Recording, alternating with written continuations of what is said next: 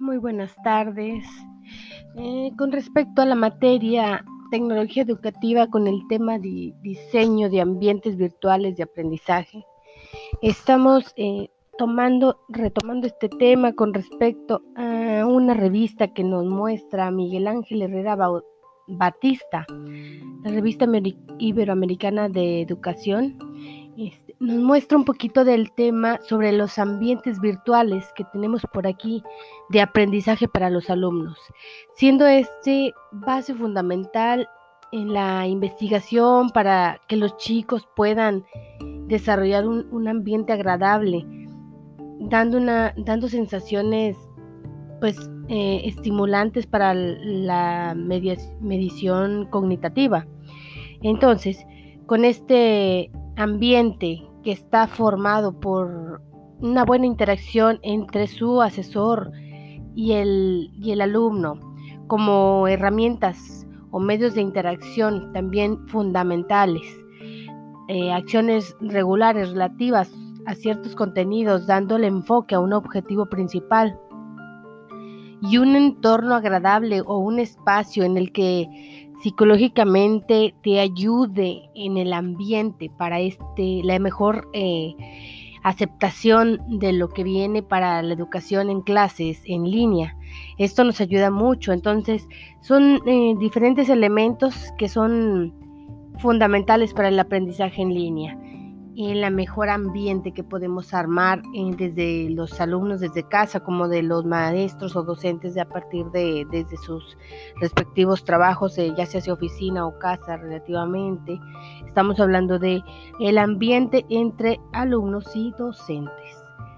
Eh, ya pasando un poquito más enfocados al tema de las necesidades que los alumnos tienen con respecto al entorno que hay entre ellos está basado también principalmente en unas fases, las fases que, están pues relacionadas también, las fases que vienen de la implicación y lineamientos que sustentan el modo de la, del modo del modelo instruccional, ya que el desarrollo de la propuesta gira en torno a cuatro ejes principales que son las características del proyecto, que se refiere al papel de las nuevas tecnologías, a los elementos conceptuales, a los cinco estrategias, a los lineamientos surgidos del análisis de los ámbitos señalados.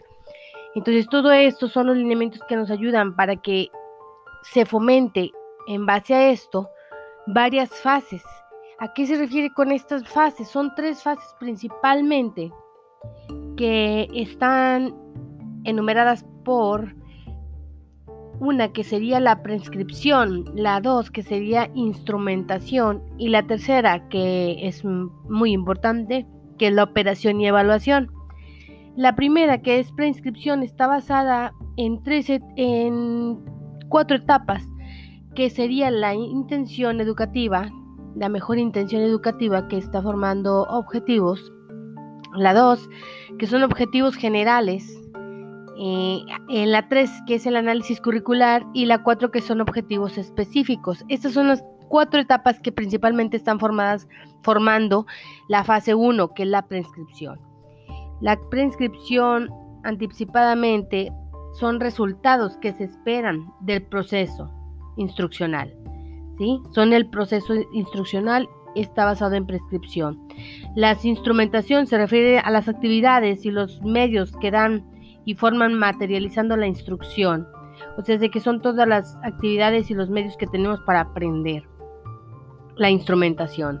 Y la operación y evaluación está basada en la marcha y proceso instruccional. Entonces, a, la marcha em, se refiere al trabajo constante, a la acción que estamos trabajando en casa.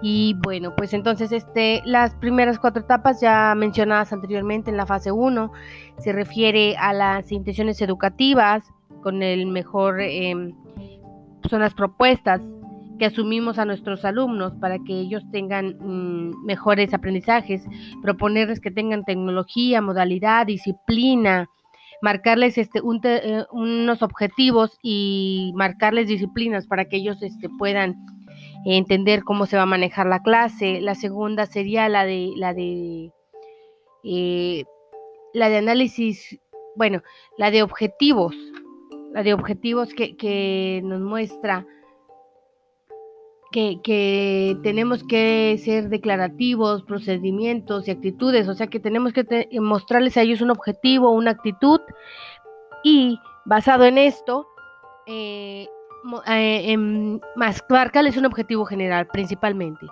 Después nos vamos sobre lo que es el análisis curricular, eh, demostrarles a ellos que lo que se está aprendiendo, esto, esto va a ser base fundamental para su currículum en un futuro. Después definimos objetivos más específicos, o sea que vamos trabajando por objetivos pequeños que después van fomentando y cimentando lo que es el, objetivo principal. En el segundo, en la segunda fase, en la segunda fase que tenemos por aquí, que es este, la instrumentación. Esto tiene dos etapas. ¿Cuáles son estas dos etapas? Bueno, pues se refiere a la selección estratégica de medios, ¿sí? A la selección estratégica de medios y al diseño de actividades y sus, usos técnicos, ¿sí? Pues principalmente son las estrategias. Las estrategias se refiere a la etapa 1 de la fase 2.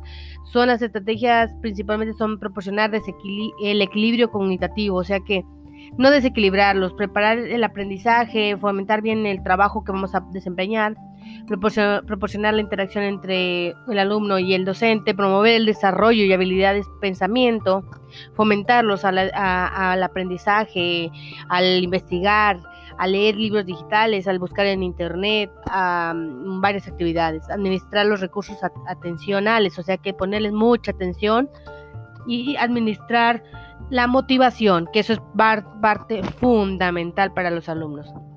Después nos vamos por el diseño de actividades y técnicas, que sería la, segunda etapa de la fase 2. Eh, pues esto es principalmente eh, mostrarles técnicas. Principalmente yo hago videos, eh, hacemos técnicas para que ellos aprendan. les paso otros contactos de otros, este, también arquitectos que pueden motivarlos, enseñarles otras actividades. Y pues hacer una interfaz, o sea, que poner una misión, ponernos un proyecto y trabajar en él. Después nos vamos por la fase 3, que es la operación y la evaluación. Entonces en esta está, pues la operación es llevar a cabo los objetivos que ya tenemos plantados y fomentar a una evaluación para nosotros como maestros, pues tener un objetivo y decir, bueno, se logró el objetivo, si aprendieron, y ahí es donde vamos nosotros viendo si se logró el objetivo o no con el alumno. Eh, la mayoría de los alumnos se logra el objetivo, en ocasiones hay uno o dos que no se logra, pero no es porque nosotros no motivemos, es porque ellos a veces no es de su agrado trabajar en línea, o no les motiva, o simplemente no les interesa la carrera, que son muchos de los que desisten en ocasiones al siguiente tetra. Pero en, por nuestro lado queda bien definido el objetivo, la operación para trabajar, la evaluación y motivarlos con todas las ganas todos los días de las clases. Pero bueno, pues este sería principalmente eh, el tema relacionado a lo que es plantar bien el, proyecto y pues la modalidad en que estamos ahora a base de, aprendizaje a las nuevas tecnologías que estamos hablando de en línea. Mm, muchas gracias. Buenas tardes.